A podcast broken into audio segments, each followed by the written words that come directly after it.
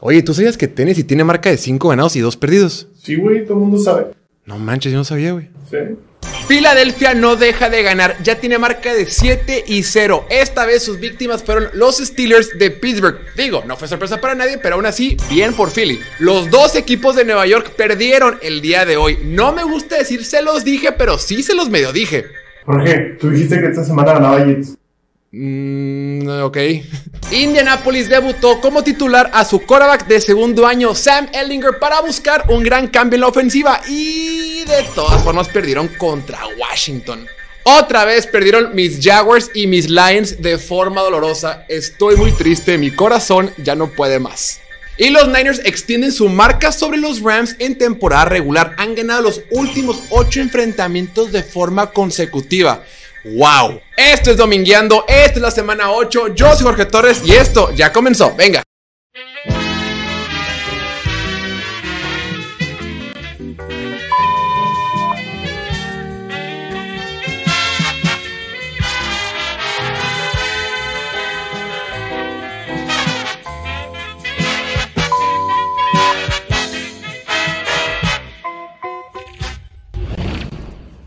Hola a todos, ya terminó el partido del Sunday Night entre los Bills de Buffalo y los Green Bay Packers. Ganaron los Bills, ganaron los Bills, pero fue una semana loca. ¿Qué tal? Perdieron mis equipos consentidos, perdieron mis Jaguars en Londres, perdieron mis Lions en su propia casa, pero fue una semana muy interesante. ¿Qué tal el partido? A ver, fue una semana loquísima. ¿Qué tal el partido de Atlanta? Que nadie quería ganar. Una falladera de goles de campo, una bola de errores y al final lo sacaron los Falcons y van en primer lugar de la división. Después, ¿cómo es posible que Washington le ganó a Indianapolis en un partido rarísimo? Los Saints tuvieron un buen partido este fin de semana contra Raiders, blanqueándolos en cero. Fue una semana muy loca, pero bueno, comencemos con los partidos de hoy. Bills, 27 a 17. Oye, no manches, la línea de los casinos eh, ponía a los Bills en menos 11. O sea, los casinos decían, Buffalo va a ganar por 11 puntos. Terminaron ganando por 10. Creen las conspiraciones, creen la estadística, creen la matemática, creen lo que te gusta pensar, pero hoy fueron muy certeros. A veces se equivocas, se equivocan. A veces esos modelos matemáticos se equivocan. Y por cierto, pequeño paréntesis, la gente que está en contra de los analytics y que no sé qué, no sirven para nada o lo que sea, esos analytics, los modelos estadísticos que se utilizan en analytics, son los mismos o muy parecidos más bien a los que los casinos han usado toda la vida. Y los casinos son súper millonarios y para les da re bien. Entonces, los analytics funcionan, solo hay que saber cuándo usarlos. Pero bueno, paréntesis, partidazo de Buffalo el día de hoy. Otra vez vimos por qué Buffalo es el equipo superior de la NFL. Están en otro nivel. Buffalo tiene la capacidad de aniquilarte cuando quiera. No importa la instancia del partido, no importa el marcador, no importa los minutos que quedan en el reloj. Buffalo tiene la capacidad de aniquilarte. Aquí subrayamos y ponemos, dice, el pase de 53 yardas de Josh Allen al final de la segunda mitad fue otro planeta. Quedaban pocos segundos en el reloj. Iban ganando cómodamente. No tenía necesidad de hacer nada. Pero agarra Josh Allen, se planta ve que Stephon Diggs va a, correr una ruta de poste, un poste largo, un poste quiere decir vas derecho y luego te metes en diagonal hacia el centro. Un poste largo demuestra el cañón que tiene de brazo de 53 yardas, como si nada. Cuando parecía que ya se iban a ir al, medio tiempo, cuando parecía que ya se iban a descansar, cuando parecía que los Packers más o menos habían eh, mitigado el ataque de los Bills durante una mitad, dijeron, no pasa nada, ahí te va un pase largo con Stephon Diggs, ¿qué tal? Esas herramientas, ese recurso no tiene nadie. Bueno, lo tiene Kansas City y lo tiene Buffalo. Esa capacidad de poder aniquilarte en un minuto cuando no lo esperas o cuando lo esperes es lo que hace tan difícil vencer a alguien como Josh Allen. Hoy no fue perfecto. Hoy fue lejos de perfecto. Completó 13 de 25 pases para 218 yardas, dos touchdowns y dos intercepciones, con un rating de pasador de 75. Si ves sus números, puedes decir, bueno, mames, no le fue tan bien. Pero la neta, si viste el, bandito, eh, el bendito partido, te diste cuenta que en realidad nunca peligró la ventaja. Siempre iban arriba, siempre estuvo tranquilo, siempre se vio como que Green Bay estaba de atrás hacia adelante. Green Bay sacando trucos de la chistera, intentando hacer lo que sea con tal de poner más o menos el partido parejo. Buffalo está en otro nivel. Hay una jugada que, quisiera señalar.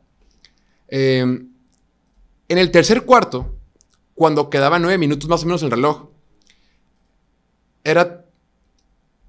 Iban 24-10 arriba los, los Bills, desde su propia área 35.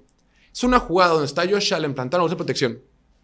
Y Josh Allen tiene la capacidad de hacer un engaño, como que va a lanzar hacia la izquierda, hacia la zona del flat, pero sobre ese mismo movimiento del brazo, recalibra y lanza un pase al centro del campo donde está Gabe Davis y tiene una ganancia de 29 yardas. Cuando parecía que los Packers más o menos están ahí controlando los Bills y, dominando con la defensiva, o más o menos controlando con la defensiva, Josh Allen tiene un montón de recursos que lo separan de los demás. Esos pases tan sencillos, tú dices, oye, pinche pase X, no pasa nada. Hacer eso en el campo con una facilidad, porque no es la primera vez que lo hace, lo hace cada tres partidos, te separa el resto. Estos Bills están en otro nivel. Y si no es con Stephon Diggs, es con Gabriel Davis. Y si no es con Isaiah McKinsey. Y si no es con el novato Khalil Shakir. Y si no es. O si no es con Dawson Knox, el tight end que ya anotó tienen demasiadas respuestas. Y aunque el juego terrestre no fue tan espectacular, Devin Singletary corrió para 67 yardas, Josh Allen para 49. No fue espectacular, aún así es suficiente. Tienen respuestas para todo. Buffalo está en otro nivel. Buffalo compite en otra liga que el resto. Y Packers hizo la lucha, le echó muchas ganas, corrió bien el balón. Aaron Jones corrió para más de 140, corrió para 143 yardas. AJ Dillon sumó otras 54. Terminaron corriendo para más de 200 yardas los Packers. Bien. Aaron Rodgers lanzó para 200 yardas, dos touchdowns. Pero se sentía que el, parejo, que el partido ni siquiera era del mismo nivel, que el partido ni siquiera estaba parejo. Fue positivo para los Packers el hecho de que lo veníamos diciendo. Muchas semanas hemos dicho, a ver, Green Bay puede correr el balón, corran más la pelota, y hoy lo hicieron.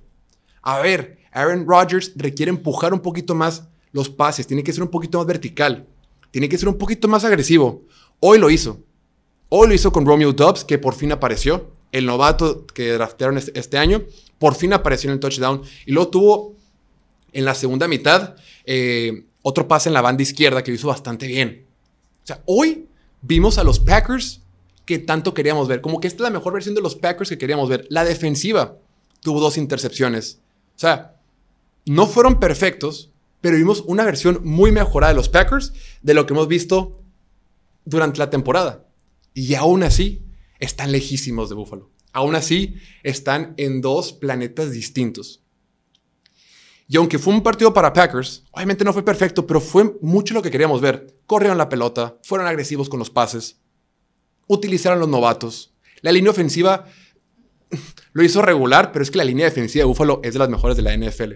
O sea, aunque los Packers tuvieron un buen partido, no es suficiente. Buffalo está. Es otra cosa. Completamente fuera de lo, normal. Ahora, la bronca para los Packers es que ahora tienen récord de 3 ganados y 5 perdidos. Y se ponen 3 partidos y medio detrás de Minnesota. Entonces, la próxima semana se van a enfrentar los Lions y veamos. Los Packers, seguimos preocupados por ellos probablemente les alcance para meterse a los playoffs, pero la división cada vez luce más lejana. Ahora, siguiente partido. Tenemos que hablar de San Francisco contra los Rams de Los Ángeles. No puede ser. No puede ser lo de Christian McCaffrey. No puede ser lo de Christian McCaffrey. Tres touchdowns. Uno por pase, uno por tierra y uno de recepción. O sea, y todos, todos fueron espectaculares. El primero, el doble pase, ¿cómo encuentra Brandon Ayuk? Oye, Christian McCaffrey lanza mejor que Jimmy Garoppolo, yo creo. Christian McCaffrey es el mejor coreback que tiene sano el equipo de los 49ers. Impresionante. Y luego, en la segunda mitad, el pase que tuvo, la recepción, como Jimmy Garoppolo se da cuenta que no va a estar abajo y lo busca en la zona de anotación. Impresionante, la bajó como un receptor. Y luego el último touchdown que tuvo por tierra, pues es el gran corredor que todos conocemos. Christian McCaffrey es eléctrico, es increíble le da otro nivel de energía a esta ofensiva de los 49ers. Es otra cosa. Kyle Shanahan con un Christian McCaffrey que por favor Dios le pido a todos los santos, voy a aprender todas las veladoras que necesite, con tal de que Christian McCaffrey se mantenga sano. Porque si Christian McCaffrey se mantiene sano, una vez que regrese Divo Samuel a como está jugando George Kittle, a como está jugando Brandon Ayuk y si George Kittle se mantiene sano, estos Niners son imparables. Hoy, hoy vimos lo que es el techo de Jimmy Garoppolo. Hoy es el Jimmy Garoppolo con el que llegas a Super Bowls. El Jimmy Garoppolo con el que te metes lejos en los playoffs. Jimmy Garoppolo completó el 84% de sus pases para 235 yardas, dos touchdowns y cero intercepciones. Ahí por ahí le desviaron una que chance puede ser intercepción, pero no pasa nada. Este es el Jimmy Garoppolo que te lleva lejos. Este es el Jimmy Garoppolo que te permite soñar. Pero bueno, lo conocemos perfecto. Jimmy Garoppolo es una experiencia. Es una experiencia. Puede ser días muy buenos como hoy, que fue sólido, que fue contundente, que fue seguro gran parte del partido. Y luego tiene las cosas como la semana pasada, que son un completo fiasco. Esta es la mejor versión de Jimmy Garoppolo. Y eh, con esta versión pueden ganar.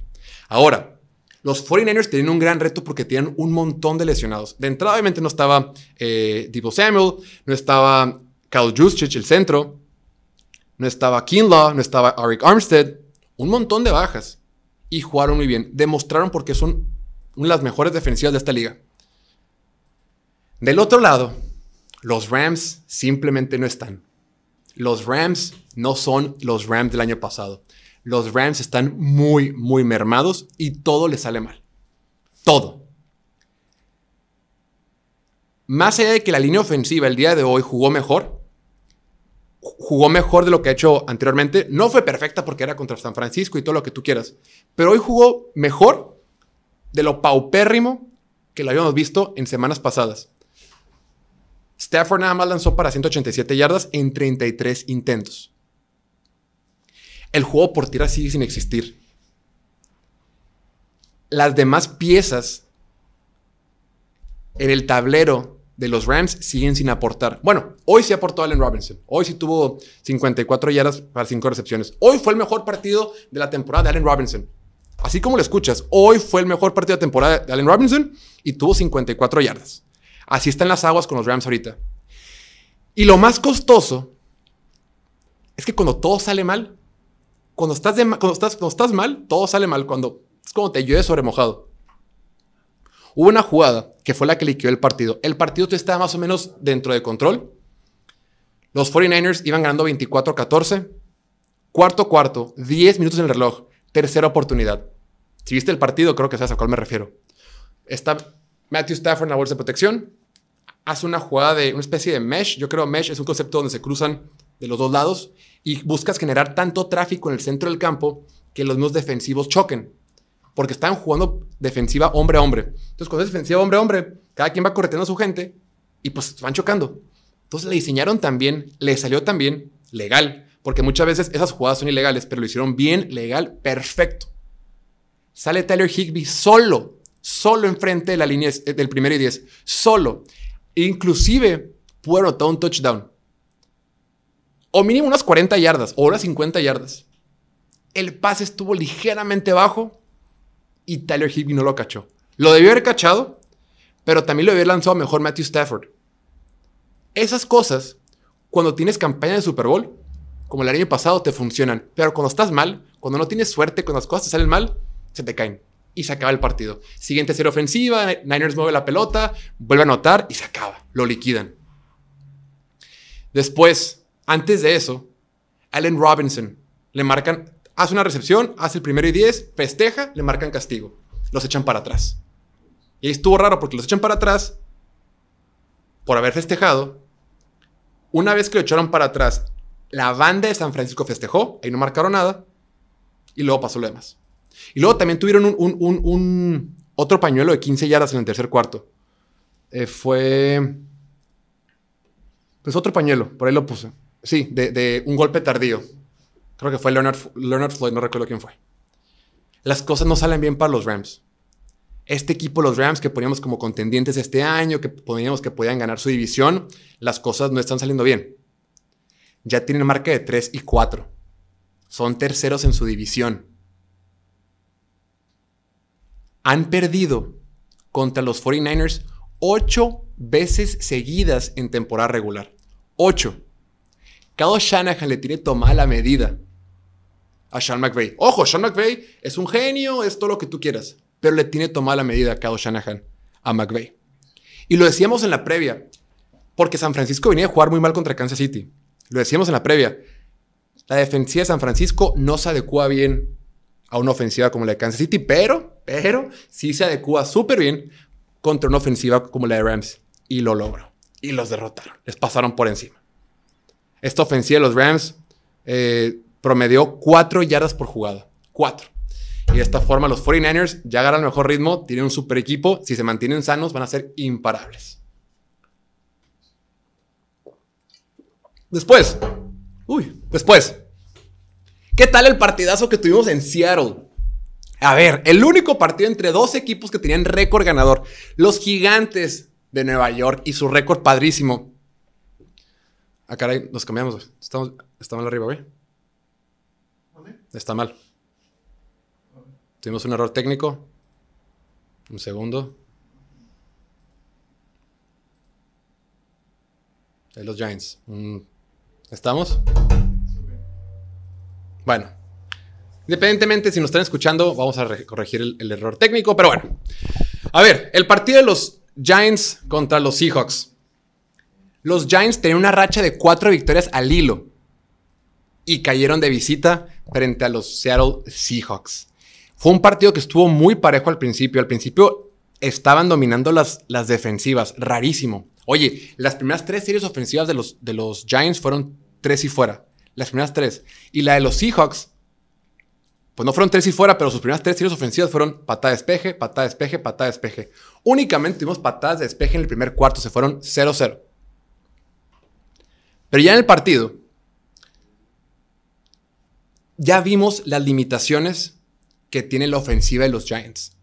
Esta ofensiva de los Giants únicamente produjo 46 yardas totales en toda la primera mitad. 46. O sea, tanto por tierra como por aire, 46 totales. Lo, lo venimos platicando en la previa. Este equipo de Giants había estado saliendo adelante con trucos, con magia, con mucho engaño, eh, con muchas formaciones extrañas, con muchas formaciones con, o ciertos grupos de jugadores extraños, diferentes que estaban sorprendiendo muchísimo a las defensivas rivales. Y esta defensiva de Seattle, que habíamos criticado mucho porque había empezado pésimo, tuvo un pésimo arranque de temporada.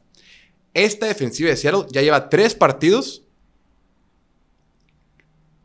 que ha mejorado bastante. Se nota, oye, Seattle tiene de head coach a Pete Carroll. Oye, el tipo tiene 72 años y sigue coachando. Es el coach más viejo de la NFL y se caracteriza por su, por, su, por su corte defensivo. El vato ya puso orden, empezamos pésimo, nos arreglamos, nos cuadramos todos, ponemos a los novatos a trabajar, ponemos a la gente joven a trabajar y esta defensiva fue fantástica. La defensiva de Seattle fue fantástica. No le dieron la oportunidad a Daniel Jones.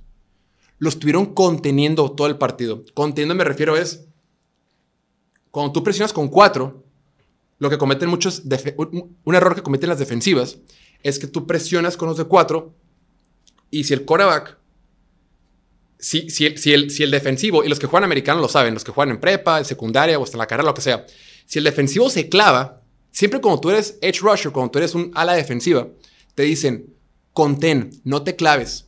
Porque si tú te claves, clavas, no hay nadie detrás de ti. Y si te llegan a quitar a ti, deja la banda descubierta. Pero muchas veces los lineos defensivos son tan acelerados y quieren ir por el quarterback. Y cuando vas por el quarterback y fallas, dejas toda la banda descubierta. Entonces, el plan de ataque que tuvieron los Seahawks este partido es, vamos a contener a Daniel Jones, vamos a obligarlo que se quede en la bolsa de protección y lance pases. Vamos a obligarlo a que nos gane con su brazo. Y pues no pudo. Lo hizo bien, ahí por ahí tuvo algunos eh, buenos intentos de pase. Es cierto que, los equipos especiales no le ayudaron nada. También tuvo algunos balones sueltos. Es cierto que la línea ofensiva pudo haber un mejor partido, pero en general, Seattle sacó el librito. Seattle, tiene el manual. Es cómo detengo a un quarterback que no lanza también el balón, pero le encanta correr. Y eso es, conténlo, conténlo. Y del otro lado, esta ofensiva de los Seahawks es increíble para correr. Es una locura lo que hacen los Seahawks para draftear jugadores. Es una locura para, para corredores, más bien. Seattle, todo el santo partido mandó play action. Play action quiere decir engaño de corrida, pase. ¿Por qué? Porque tienes a Kenneth Walker, el novato que es un dios, que está teniendo una temporada impresionante, que está jugando a un nivel increíble. que ahora que no está Brees Hall, va a ser el novato del año, Kenneth Walker. Y las defensivas tienen tanto miedo que todas las jugadas de Gino Smith son con engaño de, corrida. Y Gino Smith volvió a tener un buen partido. Completó el 68% de sus pases, 212 yardas, dos touchdowns, cero intercepciones. Tuvieron poquita ayuda con sus equipos especiales, con los errores de Giants y cerraron el partido. Impresionante. La verdad es que los Seahawks al día de hoy tienen récord de 5 años y 3 perdidos y son líderes de la división oeste de la conferencia nacional. Ahora, un pequeño trago de agua. Tenemos que hablar de los poderosísimos acereros de Pittsburgh y Filadelfia. Empecemos con lo bueno. Empecemos con Filadelfia. Filadelfia demostró de qué está hecho. Mantienen su invicto. Récord de 7 ganados y 0 perdidos. Son el único equipo invicto de la NFL. La gran preocupación que teníamos con Filadelfia era la defensiva está muy bien, la ofensiva está bien en el juego terrestre, pero Jalen Hurts como pasador ha mejorado, pero no termina de convencernos. Jalen Hurts como pasador solo funciona cuando hace engaños de corrida, cuando está en movimiento, cuando hace play action, roll out, cuando se mueve, como un cora colegial. Queríamos verlo más como pasador. Entonces dijo Jalen Hurts, ah, ¿me quieren ver como pasador? No pasa nada. Literal, valga la redundancia. Se plantó en la bolsa de protección y no encontró una, no encontró dos, encontró tres veces a AJ Brown en la zona anotación en la primera mitad. Sea, el tipo agarró, se plantó, dijo, está AJ Brown, doble cobertura, me vale madre. Ahí te va, güey. AJ Brown terminó con 156 yardas y 3 touchdowns. Como dijo Tony Romo en la, en la transmisión del partido, por eso fueron por él. Por eso vas por un receptor como AJ Brown. Porque un receptor como AJ Brown te hace la diferencia. Porque cuando las cosas están complicadas o cuando requieres un poquito más de ayuda del receptor, el tipo te cambia la vida. Y lo hizo, y lo hizo fantástico. Ahí estamos viendo en pantalla uno de los pases que fue su, segundo o su tercer pase de touchdown. Increíble. Entonces, ahora lo que tenemos que preocuparnos con, estos, con esas islas de Filadelfia era el juego por tierra, sabemos que es imparable. Inclusive Miles Sanders anotó, tuvo un touchdown, 78 eh, yardas. El tipo promedió 8.7 yardas por acarreo. O sea, la ofensiva de, de Filadelfia es de las mejores por tierra. Es súper dinámica, hiper específica, complicada, muy bien coachada. Y lo que teníamos duda del pase, hoy lo demostraron. Ya lo venían demostrando. Hemos visto a lo largo de estas ocho semanas que Jalen Hurts ha mejorado como pasador. El crecimiento que ha tenido Jalen Hurts como pasador puro de bolsa de protección de la NFL es un incremento sustancial, muy notorio respecto al año pasado. Y hoy lo hizo una vez más. Pero hoy lo hizo como, hoy lo, hizo como lo hace Patrick Mahomes. Explosiones, bombazos, desmadre, jugadas grandes. Y ahorita Jalen Hurts, por algo, es el tercer, tercer jugador favorito para ganar el premio MVP. Los casinos ponen los momios en más 450. Quiere decir, si tú le pones 100 pesos a que Jalen Hurts gane el MVP, el casino te regresa 450. O sea, está Josh Allen, Patrick Mahomes y Jalen Hurts en la carrera por MVP. El tipo está jugando bien. Y si mantiene estabilidad para lanzar el balón, y si la defensiva sigue siendo igual de dominante, pues Filadelfia es un equipazo. Filadelfia es imparable si está jugando a ese nivel. Claro que han tenido partidos irregulares, como el partido contra Arizona, algunos lapsos del partido contra Dallas, pero cuando este equipo está en sync, cuando este equipo está sincronizado, en, en sintonía, es imparable. Claro, se enfrentaron a Pittsburgh, que híjole, Pittsburgh cómo tiene bajas. No, no bajas, cómo tiene, cómo tiene dolores, cómo le duelen cosas, cómo tiene carencias, cómo le faltan cosas, cómo les hace falta TJ Watt. La defensiva de Pittsburgh se ve sin alma cuando no está TJ Watt. Claro, Minka Fitzpatrick ha tenido una gran temporada. Bueno, hablando de TJ Watt, el hermano fue el que anotó, ¿no? El único touchdown de, Pittsburgh fue el hermano de TJ Watt. Pero a final de cuentas, este equipo de Steelers se ve desalmado. Ya entró el nuevo quarterback, el quarterback novato Kenny Pickett, ya lleva varios partidos. Kenny Pickett, a, partir, a, pesar de que no ha jugado la temporada completa, es el segundo quarterback de la NFL con más pases de intercepción. Este partido contra Filadelfia no solo tuvo otra intercepción, sino que también tuvo un fumble. Los errores son los mismos. Y no quiero darlo, no quiero descartarlo, no quiero decir que no sirve para nada, no quiero decir nada. solo que van a seguir batallando. Chance Kenny Pickett se convierte en un muy buen quarterback eventualmente, pero esa temporada es muy complicado. Van a seguir batallando. Y más si siguen teniendo una mala línea ofensiva y un juego por tierra inexistente. Najee Harris no ayuda en nada. Najee Harris, salió un dato, me lo pasaron aquí. Tiene menos yardas por tierra que Daniel Jones, menos recepciones que, que, que el fullback de los 49ers. Tiene los peores eh, promedios de yardas por acarreo. Y el novato Jalen Warren juega mejor. O sea, Kenny Pickett está jugando mal, no tiene ayuda, la defensiva está mal y todo parece indicar que van a quedar en el último de su división y como uno de los peores equipos de la temporada. Después, los Cowboys dominan a los Bears y se van al descanso con un récord de 6 ganados y 2 perdidos. Yo te pregunto frente a la cámara, a ti, mi estimado, estimada, estimade, ¿cómo se dice? espectador, espectador, gracias. ¿Extrañas a Cooper Rush? ¿Extrañas a Cooper Rush de quarterback? Primeras cuatro series ofensivas de los Cowboys, todas, todas terminaron en touchdown. Todas. Y en esta ocasión, tenemos que darle muchísimo mérito a alguien que siempre criticamos. Permanentemente, cuando hablamos de los Cowboys, criticamos a los coaches. Criticamos que Kellen Moore, el coordinador ofensivo, no sabe cómo manejar o cómo maximizar el talento que tiene Dak Prescott. No voy a sentarme aquí y decirte que Dak Prescott es un quarterback. No. Pero es un quarterback bueno de la NFL. Top 10, top 12, top 15, lo que sea. No importa. Es un quarterback claramente mejor que Cooper Rush. Que tiene una capacidad de hacer lanzamientos difíciles. Pero no porque sepa lanzar en situaciones complicadas, tienes que complicar la chamba. Entonces, Kellen Moore, el coordinador ofensivo de Dallas, aprendió con Cooper Rush que si le das un plan de juego sencillo, las cosas funcionan en la ofensiva. Entonces, ese mismo plan de juego sencillo, con mucho play action, muchas jugadas en movimiento. Cuando tienes un quarterback de mayor nivel como Dak Prescott, las cosas salen mejor naturalmente. A eso súmale que Dak Prescott tiene la capacidad de lanzar pases más complicados y ahí lo vas a tener. Por eso viste que encontró a Siri Lamb en un par de pases muy cerrados. Viste que encontró a Michael Gallup en pases muy cerrados. Si eso Dalton Schultz, que es su consentido, y los Tyrants novatos que lo está encontrando ya hasta notaron.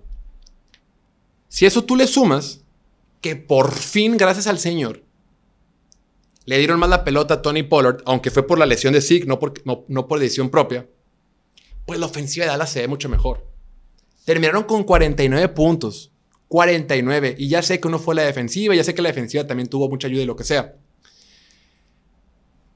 Pero así se ven las cosas cuando haces lo obvio, no, quiero inferir que sabemos más que la gente. Claro que no. Por supuesto que no sabemos más, pero a veces son muy tercos, o a veces son muy orgullosos, o a veces les gana el ego.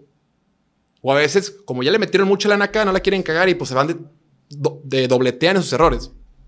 Entonces, ve nomás unos números que salieron hace ratito. Cuando Tony Pollard, el corredor de los Cowboys, toca la pelota más de 15 veces en su carrera, los Cowboys tienen récord de 8 ganados, 0 perdidos. Los Cowboys promedian 37 puntos por partidos. Pollard promedia más de 110 yardas por partido. Y Pollard promedia más de. promedia 6.9 yardas cada vez que la toca. La ofensiva funciona. Terminó con 131 yardas y 3 touchdowns. Impresionante. Ahora, no quiero. Ojo, la, la defensiva de Chicago es buena. No voy a decir que es muy buena. Y ya sé que no estaba Robert Quinn pero había sido una defensiva que había estado jugando bien. La semana pasada frente a Patriotas lo hizo bien gran parte del partido. Hoy la defensiva de Chicago le quedó mal a Justin Fields. Justin Fields corrió la, digo, la ofensiva de los, de los, Bears corrió la pelota para 240 yardas. La ofensiva de los Bills, de los Bills, de los Bears no jugó mal.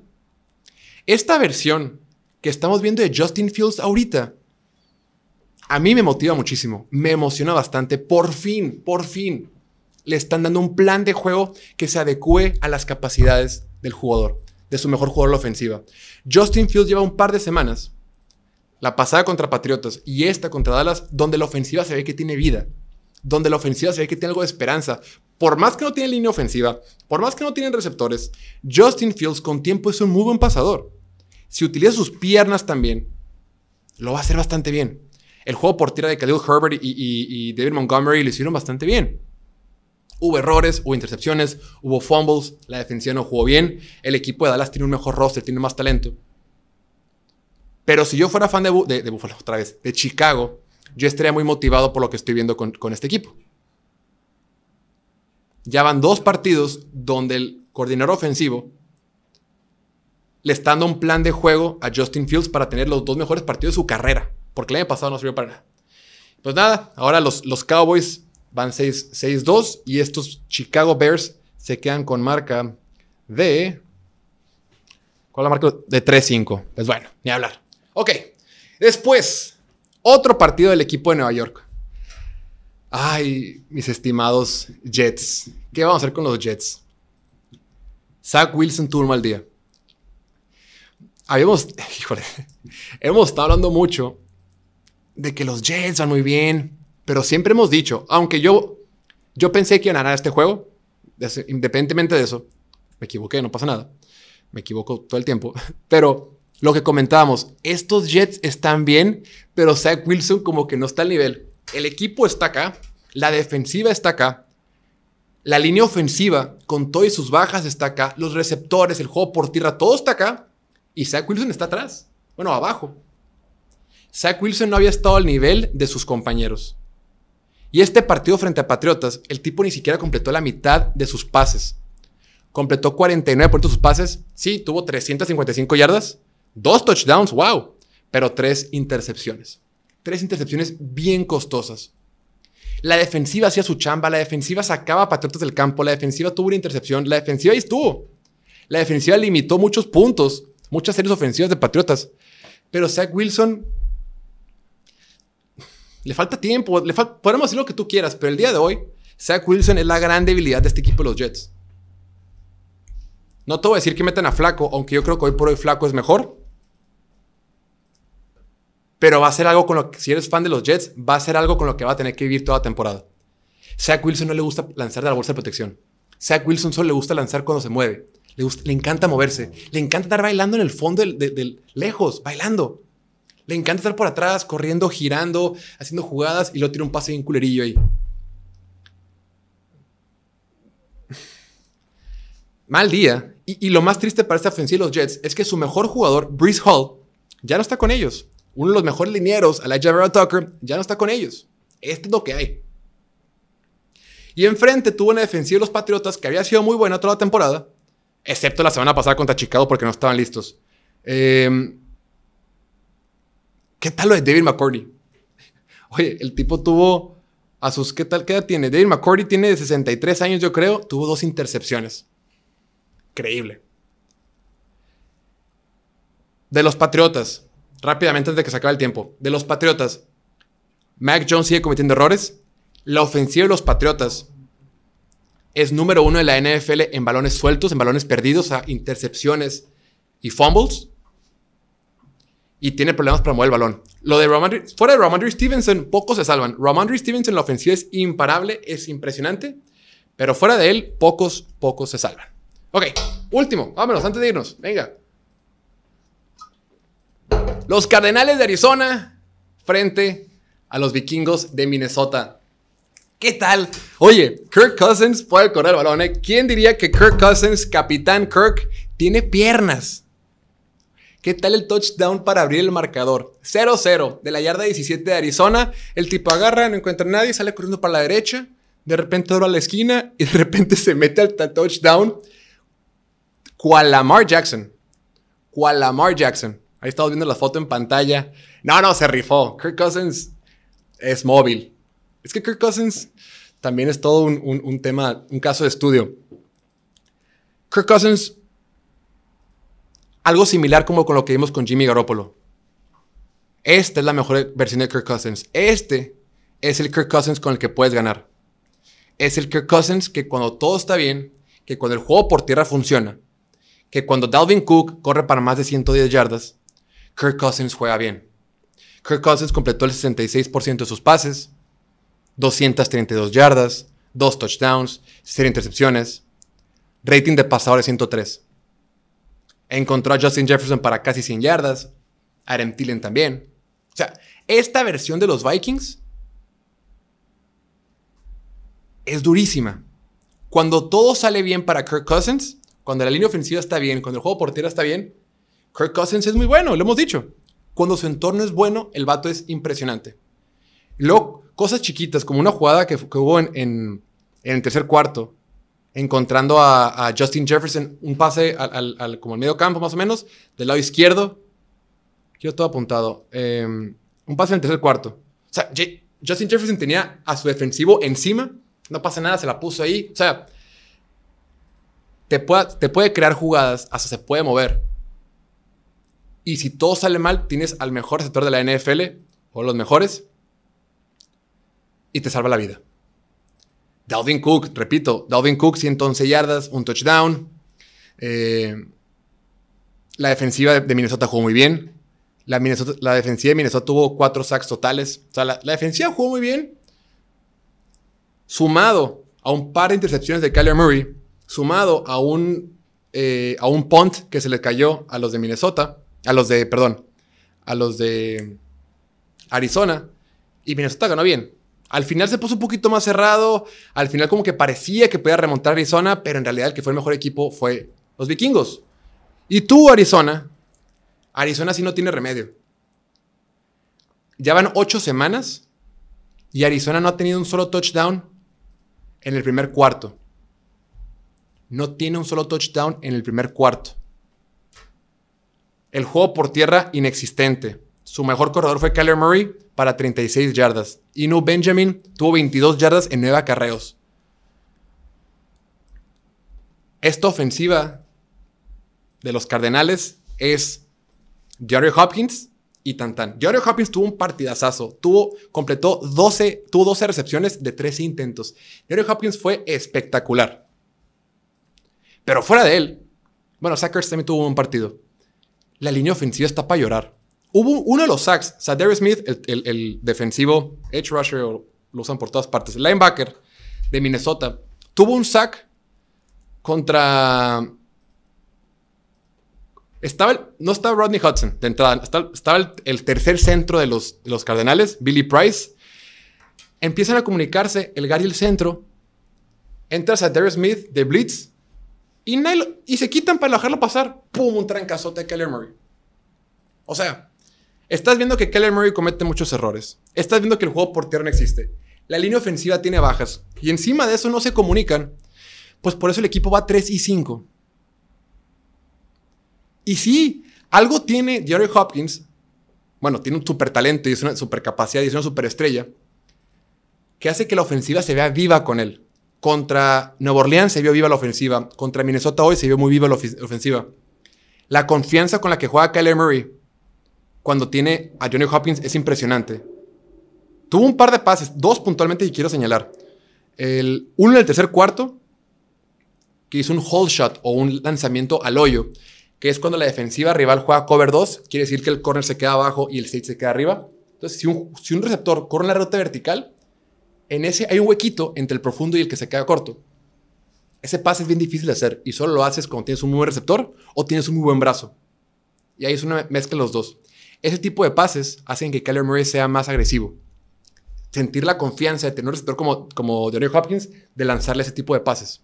Ese pase que fue una locura, bien. Y el touchdown, el touchdown que bajó con una mano, por Dios, se vio como jefe, como Dios, como increíble. Pero fuera de esta ofensiva, pues, ¿qué te voy a decir yo a ti? Si eres fan de Arizona, ¿qué te voy a decir yo a ti de esta ofensiva y sus limitaciones? Pero bueno, esto va a ser todo por hoy. En el podcast que sale el martes temprano, Vamos a hablar de los demás partidos. Falta hablar de un chorro de partidos. Falta hablar del, Raiders contra Nueva Orleans que, que, los blanquearon. Miami que sacó el triunfo contra Detroit. el partido que se fue a tiempo extra de Atlanta contra Carolina. Eh, ¿Qué otro partido tenemos que hablar? Vamos a pensarlo. A lo mejor el, que fue en Londres. Pero bueno, mucho que platicar. No olviden suscribirse aquí al canal. Y nada, agradecerles por quedarse esta noche con nosotros. Eh, agradecerle aquí a la producción, al buen Diego, Dante, Piña, como siempre, por el apoyo, que se rifan como todos los domingos. Y nada, disfrútenlo mucho, que tengan bonito domingo. Nos vemos a la próxima. Suscríbanse, denle like y yeah, apóyenos. Chao.